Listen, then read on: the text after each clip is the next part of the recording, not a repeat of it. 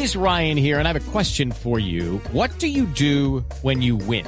Like, are you a fist pumper? a woohooer, a hand clapper, a high fiver. I kind of like the high five, but if you want to hone in on those winning moves, check out Chumba Casino. At ChumbaCasino.com, choose from hundreds of social casino style games for your chance to redeem serious cash prizes. There are new game releases weekly, plus free daily bonuses. So don't wait. Start having the most fun ever at ChumbaCasino.com. No purchase necessary. BGW. Void were prohibited by law. See terms and conditions. 18 plus.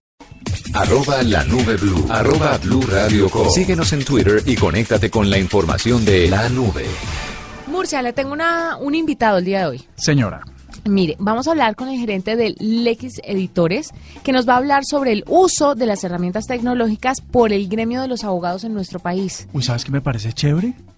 Porque es que, imagínate, yo tengo, eh, tenemos un proceso ahí contra la, contra la nación y no sé qué, y uno se mete a buscar cómo avanza. Primero que nunca avanza, o sea, ya llevamos como 50 años y eso nada que avanza, pero además es un problema encontrar información.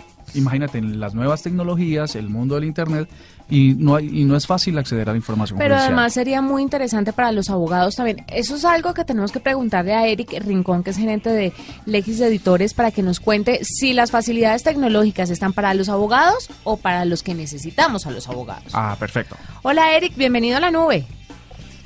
Hola, muy buenos días, muy buenas tardes, ¿cómo estás? Bien, cuéntenos un poquito sobre esto del uso de las herramientas tecnológicas para el gremio de los abogados. ¿A quién beneficia más? ¿A los dos o a uno en particular? Bueno, sobre el uso de las herramientas de tecnología por los abogados, habría que dividirlo en dos, en dos grandes puntos la respuesta.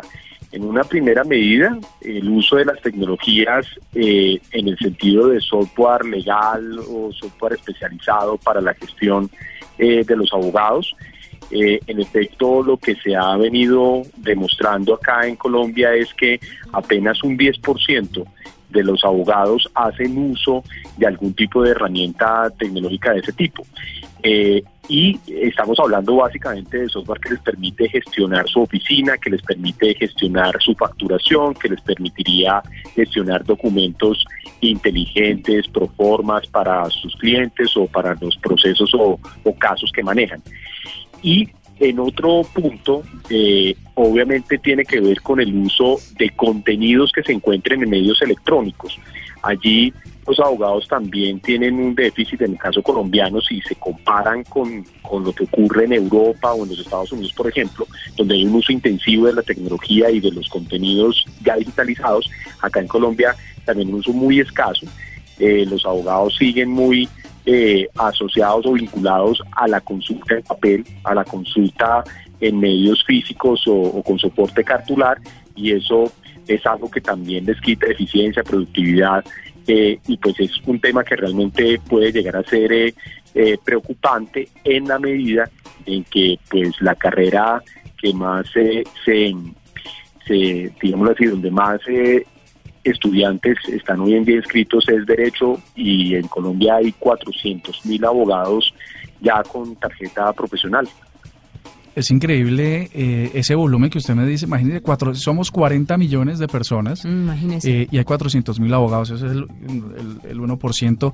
Y, y, es curioso que ustedes digan que solo el 10% hoy en día usan herramientas tecnológicas. Eso está hablando de 40 mil. Y esos 40 mil seguramente son los jóvenes, eh, los abogados nuevos o abogados que han venido de 10 años cuando ya existía una era tecnológica. Quiere decir que hay un trabajo muy intenso por delante. Ya, ya en, en términos de, la aplicación y de estas herramientas, eh, ¿qué tienen que hacer los abogados para acceder a ellas? ¿Hay capacitación o es eh, simplemente subirse inmediatamente a la tecnología? Bueno, yo creo que el punto es subirse a la tecnología y para ello ya existen diferentes soluciones ofrecidas en el mercado. En lo que tiene que ver con contenidos, existen muchos textos digitales que ya sustituyen o pueden llegar a ser una alternativa frente al papel. Eh, hay unas soluciones virtuales eh, que obviamente eh, pasan desde el ebook hasta sistemas de información bastante completos. En el caso de Legis, por ejemplo, hay una herramienta que se denomina Multilegis, que permite consultar toda la legislación, jurisprudencia y diferentes, digámoslo así, em, normas eh, suplementarias dentro de una misma dentro de una misma plataforma tecnológica. Eh, y por otro lado están los eh, software, los productos de que le permiten a los abogados eh, manejar o gestionar su profesión, como eh, software que le dé trazabilidad a sus casos, alertas o agendamientos para el manejo de procesos. Ahí, ahí, por ejemplo, Legis ofrece una, un tema en el mercado que se llama Legis Office, al igual que ocurre, pues hay otras herramientas de otras marcas que, que ya cumplen esa eh, ese propósito. Las oficinas grandes en el país, por ejemplo, eh, utilizan ya este tipo de software. Eh, otra herramienta tiene que ver con documentos inteligentes. Eh, documentos inteligentes significa que los software y aplicaciones especializadas en el manejo documental eh, están siendo utilizadas a diario eh, a nivel internacional por abogados y eso permite o le da la capacidad al abogado de organizar los cientos o miles de folios que pueden generarse para un solo caso y digitalicen y automatizan esa información o lo, lo que digamos así se está utilizando más eh, recientemente son herramientas forenses. La mayoría de la prueba hoy en día, el 60% del acervo probatorio en la justicia ordinaria en Colombia es electrónico, es decir, son mensajes de textos, son correos electrónicos, son videos. Piensen nada más en los casos que tienen impacto en la opinión pública y todas esas pruebas electrónicas. Esas pruebas electrónicas requieren de herramientas forenses y, ahí es donde existe un importante eh, desarrollo, eh, digámoslo así, a nivel internacional. En Colombia nosotros hemos lanzado recientemente una herramienta que se llama EVLab, eh, que permite eh, manejar de una manera sencilla la prueba electrónica.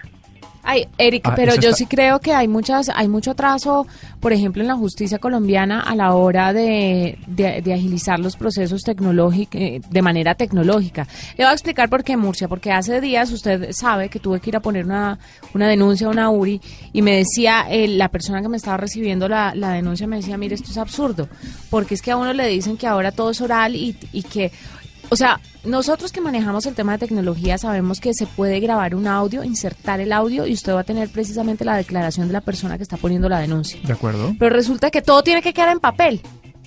Independientemente de la tecnología que exista o de las herramientas tecnológicas que adquiera el Estado o que estén a la mano de cualquier persona, y que las puedan utilizar en estos procesos, no es posible que lo hagan. Entonces, todo igual va a quedar en papel. Si usted no tiene un papel con la denuncia, esa cosa no es esa No denuncia existe. no es válida, no existe.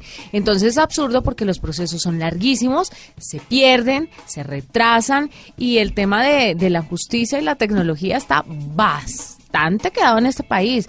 ¿Cómo es de simple? Además, porque, bueno, imagínese un agente del CTI tomándole a usted una declaración de un eh, caso de fraude y usted echándole todo el cuento. Le escribe los dos primeros ejemplos. El resto, que pueden ser bastantes, los deja ahí porque le da mamera llenar el formulario. En cambio, con un audio que usted pueda insertar, va a tener exactamente la declaración de la persona que está instaurando la denuncia y va a tener todos los casos expuestos ahí sin necesidad de que el otro esté tecleando. No sabe cómo es de atrasado el sistema judicial en esto. Es, eh, y entonces la pregunta, la pregunta para Eric sería si, si es posible que en algún momento la tecnología que ya tiene esas condiciones Claro. eh, pueda adaptarse a ese- o la justicia pueda adaptarse a esas nuevas realidades o si definitivamente eso va a seguir siendo así. Pues eh, en mi concepto la justicia eh, frente al tema de la tecnología tiene un problema más de gobernabilidad. En la actualidad, cada, cada vez que hay un cambio de presidente en la rama judicial o de director ejecutivo, hay un nuevo programa de modernización de, de la rama judicial utilizando tecnología. Eh, y cada, cada presidente o los presidentes en la rama judicial cambian cada año. Es decir, no hay continuidad en ningún tipo de iniciativa de uso de las tecnologías en la rama. Ese es un problema que, que no va a cambiar hasta tanto la configuración en la administración de la rama no sea distinta y hasta tanto no se pongan de acuerdo con una política a largo plazo.